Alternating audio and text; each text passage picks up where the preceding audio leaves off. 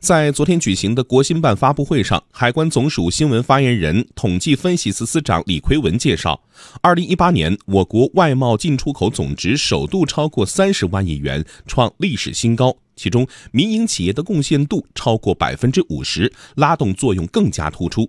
来听央广记者田方玉、丁飞、姚东明、景明的报道。二零一八年。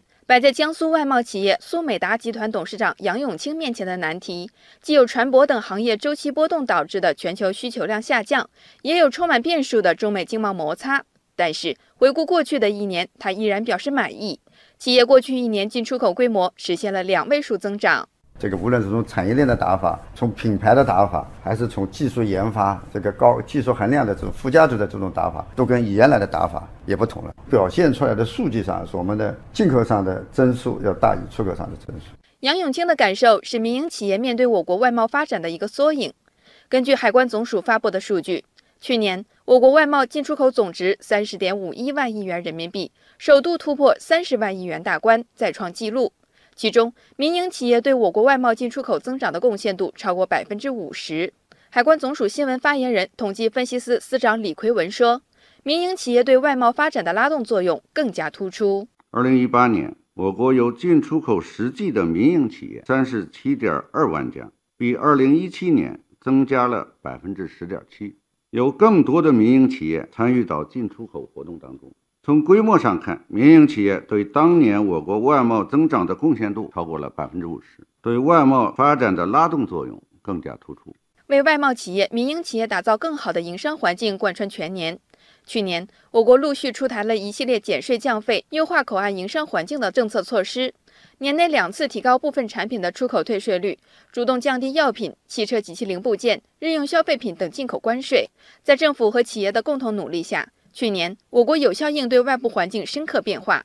杨永清说：“企业也在困境中将挑战转化成机遇。所以，我们用全球化的概念呢，就是把不同国家的要素、资源的优势放到你这条产业链里头去。我们的面料是中国的，甚至我们有的纱线原料还是巴基斯坦的，用它的原料在中国做成布，然后我们把它运到缅甸进行生产，最后生产出来的成品销售到英国。”这条产业链比你的竞争对手的产业链啊更有竞争力。今年支持民营企业的措施仍将继续。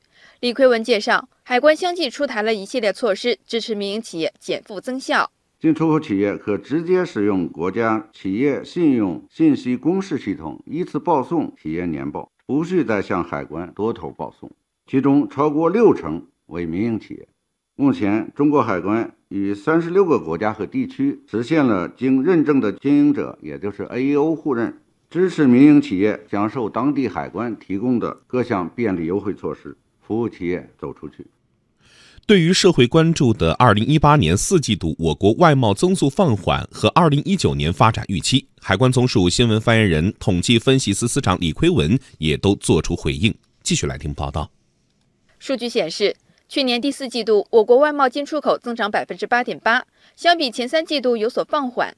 不过，李奎文解释说，主要是前一年基数抬高等客观因素造成的。实际上，我国每季度的进出口规模逐季提升。二零一八年一到四季度，我国进出口规模分别为六点七六万亿、七点三六万亿、八点一八万亿和八点二一万亿元，逐季提升。其中，第三。第四季度的进出口规模均超过了八万亿，处于较高的水平。我们认为，进出口增速出现波动是常见的。如果从更长的周期角度来观察，我们认为这种波动程度将会有所减弱。展望今年，李奎文表示，我国外贸发展最大的隐忧还是来自外部环境。不过，总体来看，稳中提质仍将是今年外贸发展的题中之意。我们相信，随着我国进一步扩大开放以及供给侧结构性改革的深入推进，预计今年我国外贸发展有望稳中提质，质量和效益会进一步提高。